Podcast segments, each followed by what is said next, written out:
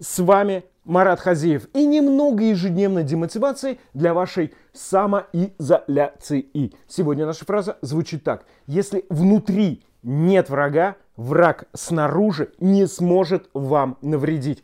Конец цитаты. Что значит эта фраза?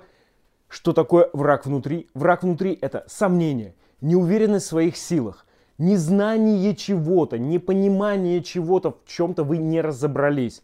И вот тогда, когда вы идете с этим врагом внутри на штурм какой-то цели или какой-то задачи, малейшая несостыковочка во внешнем мире быстро вас выводит из равновесия, и все, просто вы валитесь э, в неудачу, в, в непобеду и так далее, и так далее.